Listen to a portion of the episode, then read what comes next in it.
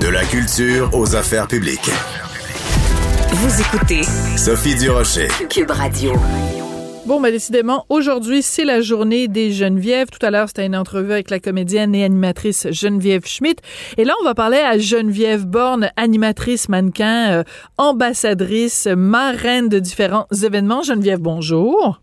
Bonjour Sophie. Geneviève, je pense à toi beaucoup ces temps-ci parce que je sais à quel point tu aimes voyager, à quel point c'est dans ton ADN, à quel point le goût des voyages coule dans tes veines. Et Oh, je me dis, ça doit être difficile pour elle, euh, que ça fait plus de un an qu'on ne peut pas voyager.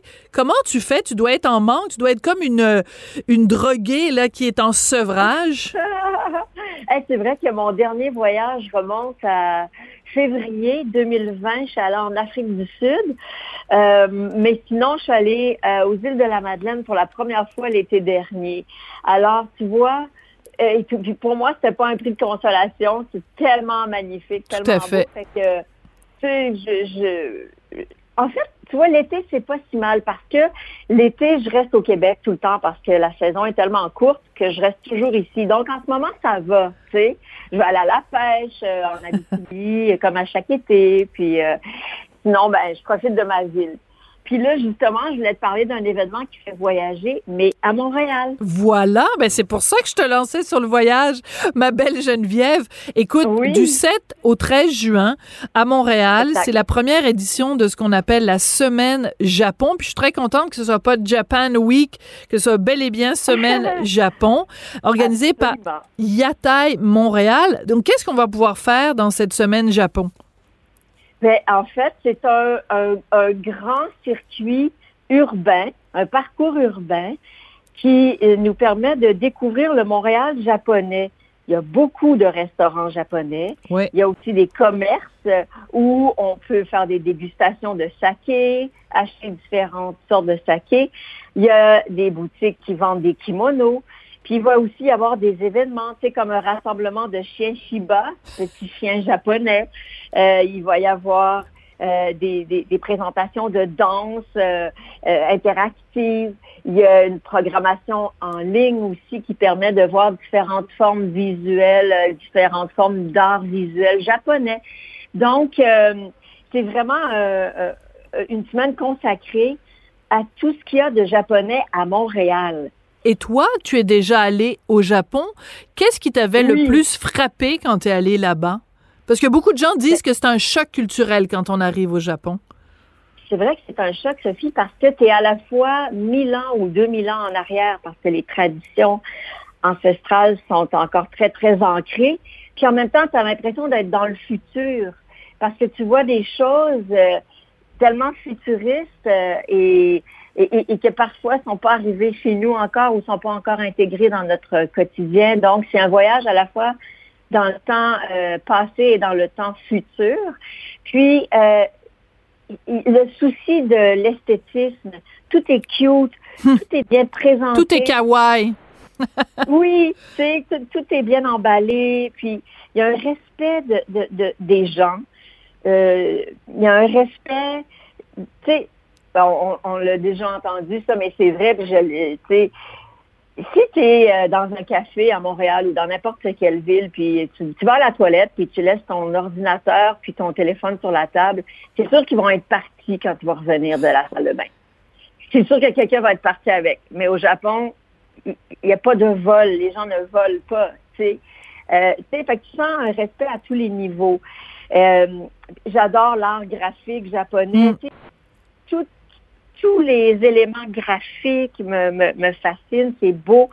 D'ailleurs, il faut que vous vous procuriez l'affiche Ah de oui? la semaine Japon. Elle est absolument magnifique. Puis il y a une façon de, de vous la procurer, c'est que le parcours urbain, Ah, euh, la il y, a, il y a une carte euh, des destinations qui est virtuelle, que vous pouvez trouver sur le Mhm. site de Yaté Montréal ou sur la page Facebook de Yaté. Euh, mais il y a une version papier ah, est imprimée parce qu'en fait, la carte, elle est aussi imprimée. Alors, quand tu vas dans un commerce participant, tu retrouves une version papier de la carte qui te montre tous les, euh, toutes les destinations. Mhm. Et de l'autre côté, c'est l'affiche de la semaine Japon qui est verte avec des bulles mauves, roses, blanches qui rappellent euh, le bubble tea, tu vois. Ah, c'est ça. avec Ah des oui. bulles dedans. Mais, ouais, mais, ouais, ouais. mais c'est intéressant parce que euh, on, on, on a tous ces commerces-là, on a tous ces endroits-là à Montréal et on n'y pense pas parce que je pense, par exemple, mettons le quartier chinois, tout ce qui est chinois de près ou de loin est rassemblé dans ce quartier-là.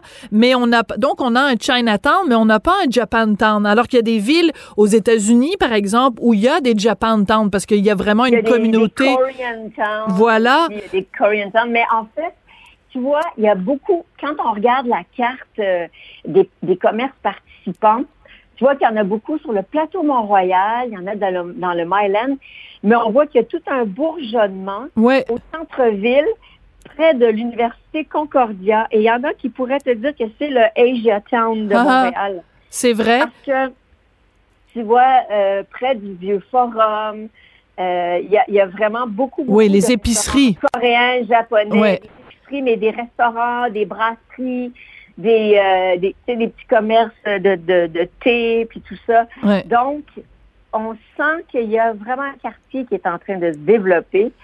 Euh, puis là, c'est l'occasion de, de découvrir tous ces endroits-là. Ouais. Euh, mon- là, tu sais, je sais pas si tu as un kimono, là, Sophie, mais là, c'est le temps de le porter, là. Ah non, non, je j'oserais jamais faire ça parce que j'aurais trop peur de me faire accuser d'appropriation culturelle.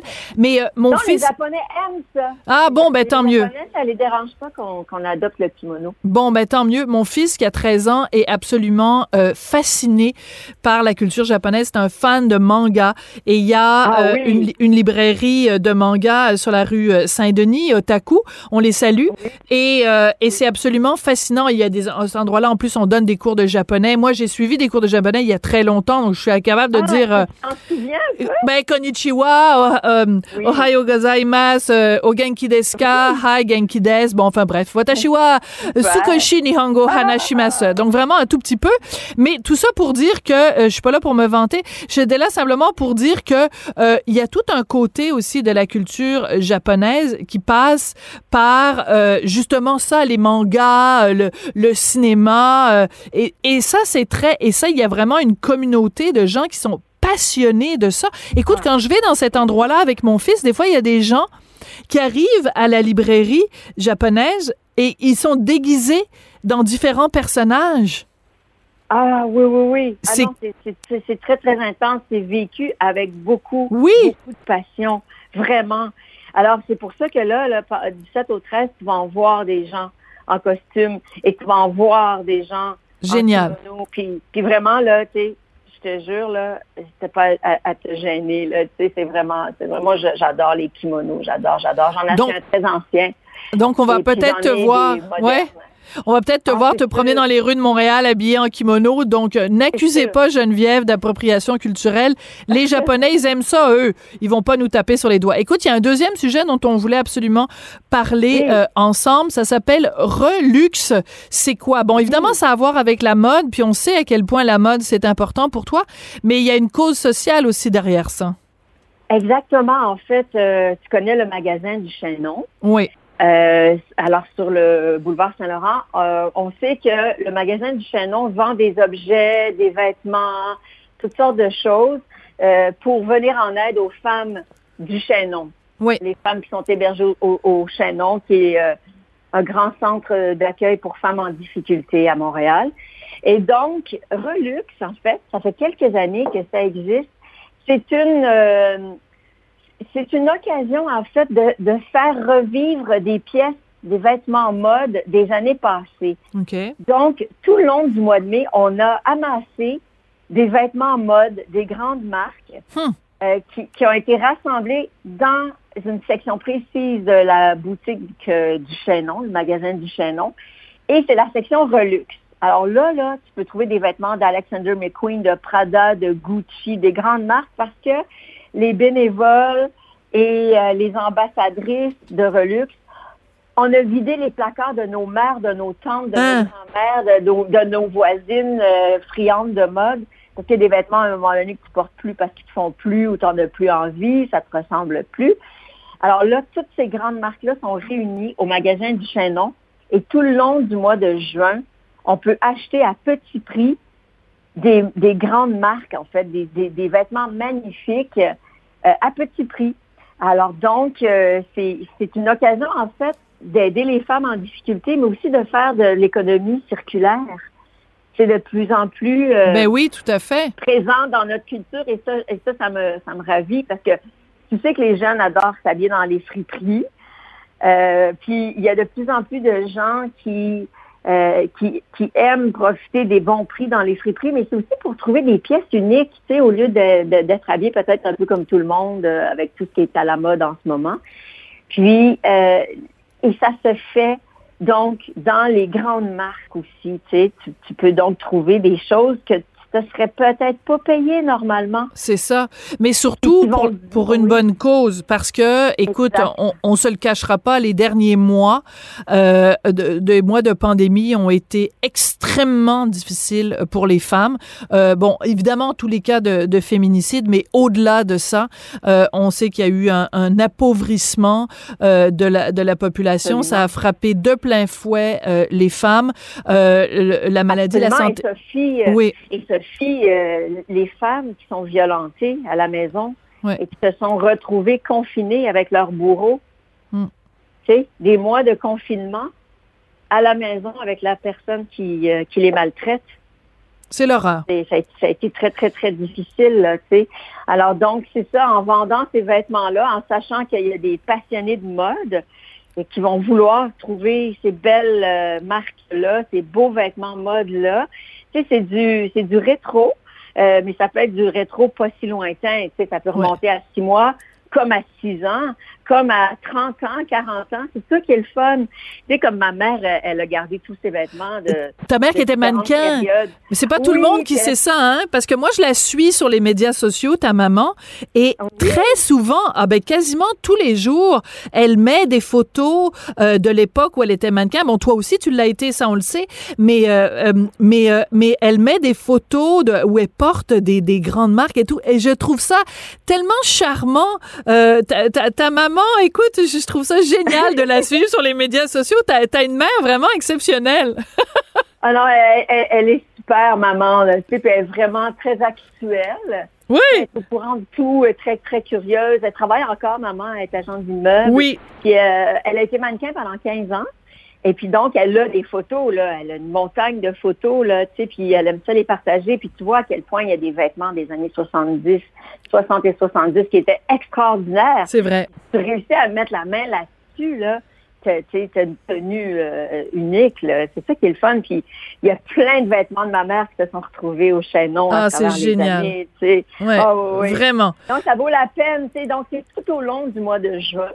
Euh, vous allez dans la section Relux euh, du magasin du Chinon sur Saint-Laurent, puis là, vous allez faire des belles, belles trouvailles. Bon, ben écoute, on reconnaît là ton grand cœur et ton, et ton implication constante. Euh, donc, tes deux amours, les voyages, la mode. Il manquerait juste ton troisième amour, la musique. On en reparlera une autre fois. Geneviève, je t'embrasse. Geneviève, et je rappelle que tu es donc ambassadrice de la semaine japonaise à Montréal du 7 au 13 juin et marraine de l'événement Relux, donc dans, dans ce cas-ci pour une très, très bonne cause, euh, les femmes en difficulté. Je t'embrasse. Merci, Geneviève. À bientôt, Sophie. Et je vous embrasse, vous aussi. Merci d'avoir été là pendant cette heure euh, passée en bonne compagnie. Je voudrais remercier Jean-François Roy à la mise en onde, à la réalisation. Je remercie aussi Jérémy Savard. Voilà, hier, je me souvenais plus de son nom de famille, pauvre Jérémy. C'est vraiment injuste. Euh, Jérémy Savard à la recherche avec euh, l'aide de Florence Lamoureux aussi, Luc Fortin, Maud Boutet. Tout le monde met la main à la pâte en ce moment à la recherche. Merci beaucoup d'avoir été là, puis on se retrouve demain sans faute.